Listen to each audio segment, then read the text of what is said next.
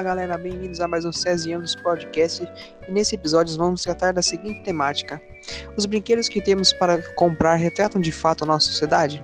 Bom, primeiramente podemos dizer que os brinquedos de hoje, pelo menos em grande parte, foram virtualizados com a voz da tecnologia. Não é à toa que cada vez mais cedo os pais dão smartphones aos seus filhos, para garantir a eles uma ampla variedade de jogos e possibilidades que o brinquedo físico não é capaz de garantir. Avanços tecnológicos e científicos modificaram vários âmbitos da nossa sociedade, como a economia e a política. Mas como essas transformações impactaram na vida e na percepção das crianças? Antigamente, os brinquedos usados eram feitos através de materiais mais simples e até mesmo confeccionados manualmente pelas crianças. Essas elaborações não despertavam somente a diversão, mas principalmente a criatividade, que é a base do brincar. É pelo exercício da imaginação que se abrem fronteiras para uma construção cultural do saber e da formação da base cognitiva da criança e imaginativa do ser humano.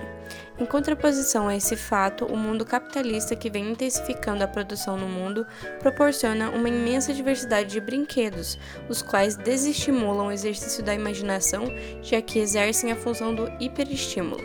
Mentes hiperestimuladas não trabalham por si sós, mas sim por fatores externos que tomam conta da sua capacidade de produção natural e espontânea. Nesse mundo da rapidez de informação, torna-se evidente o imediatismo como base. Dentro disso, as crianças, ao invés de se concentrarem na brincadeira ou no próprio brinquedo, acabam se dispersando rapidamente, o que afeta no seu desenvolvimento.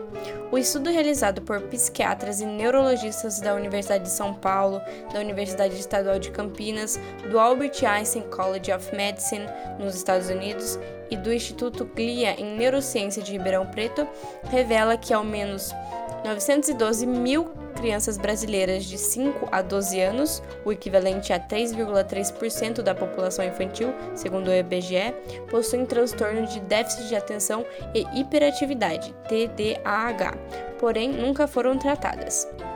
Esse é um fato estrutural que assola nossa sociedade atual e que impacta diretamente na vida e no desenvolvimento das crianças, se relacionando diretamente com a nova forma de brincar do mundo capitalista.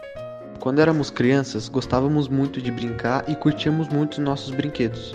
Porém, com o passar do tempo, essa magia do brincar foi se desprendendo de nós, mas não porque a gente quis isso novos compromissos, né, novas responsabilidades e um conceito idealizado de maturidade faz com que nós, jovens e adultos também, deixem de lado a vida das brincadeiras. Mas será que isso faz bem para todos?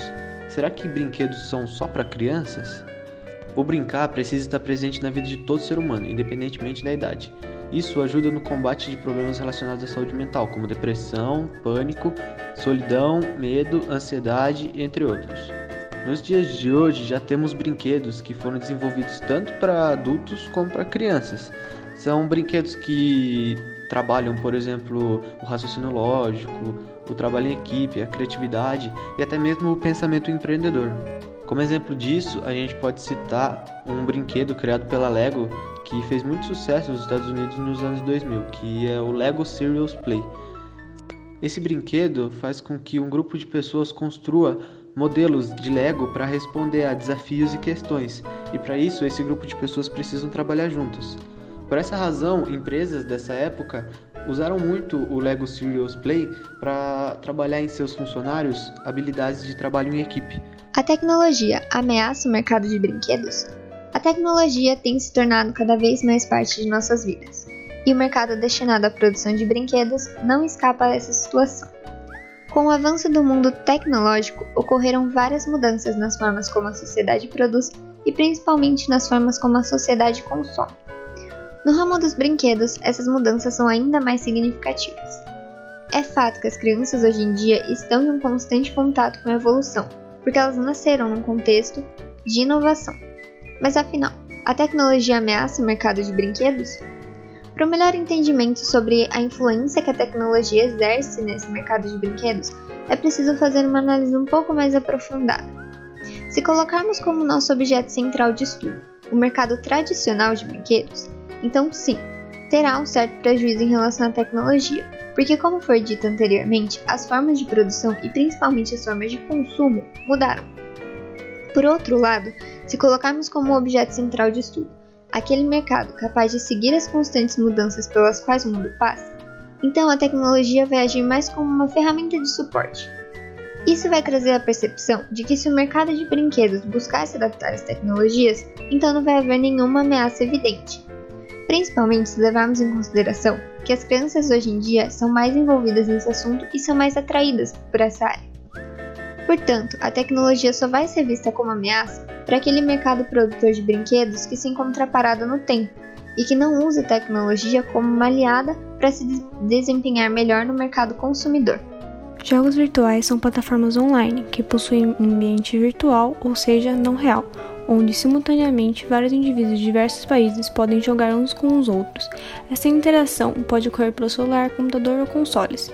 Isto varia dependendo do jogo em questão. Esta forma de lazer está presente cada vez mais cedo na vida das crianças. Já novas, elas começam a interagir com esta nova forma de brincar.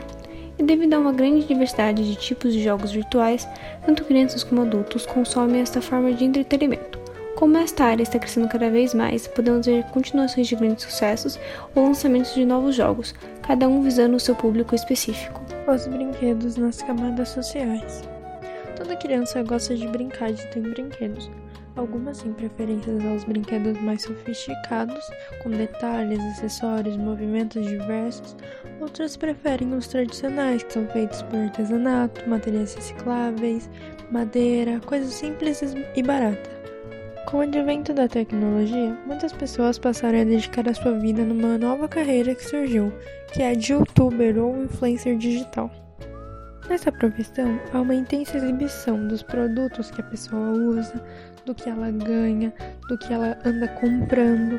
E o mesmo acontece com os influencers kids, que são as crianças. Essas normalmente mostram brinquedos que elas acabam ganhando ou comprando. Claro que os brinquedos são brinquedos caríssimos e sofisticados que todas as crianças desejariam ter. Tal ação consegue mostrar como existem diferentes brinquedos nas diferentes camadas sociais do mundo. As classes mais baixas da sociedade normalmente compram brinquedos super baratos ou até mesmo constroem seus brinquedos.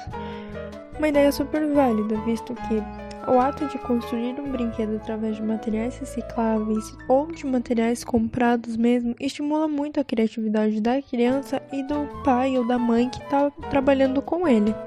As crianças da classe média possuem brinquedos nem tão baratos ou feitos à mão, mas também não tão caros. Normalmente são constituídos por Barbies, bonecos, heróis, carros e por aí vai. O preço normalmente não passa de 150 reais. A classe alta, por sua vez, não vê problema em gastar fortunas com os brinquedos para as crianças. É comprado o mesmo estilo de brinquedo, por exemplo, bonecas, carrinhos, ursos, arminhas, porém a qualidade desses é muito superior, além de ter diversas outras funções, movimentos, acessórios ou características próprias. Um ótimo jeito de mostrar como a classe alta gosta de esbanjar dinheiro é a filha da empresária Kelly Jenner, a Storm. Ela ganhou uma bela casa de brinquedos da mãe com valor estimado em 500 mil reais. Mas o que essa casa tem de tão especial? A casa é uma réplica da mansão da mãe, com dois andares, varanda, campainha e ar-condicionado enquanto uma Barbie básica custa em média 30 reais, é um valor que muitas pessoas conseguem pagar. Bom, esse foi o nosso podcast. Agradecemos a sua atenção e até o nosso próximo episódio. Valeu!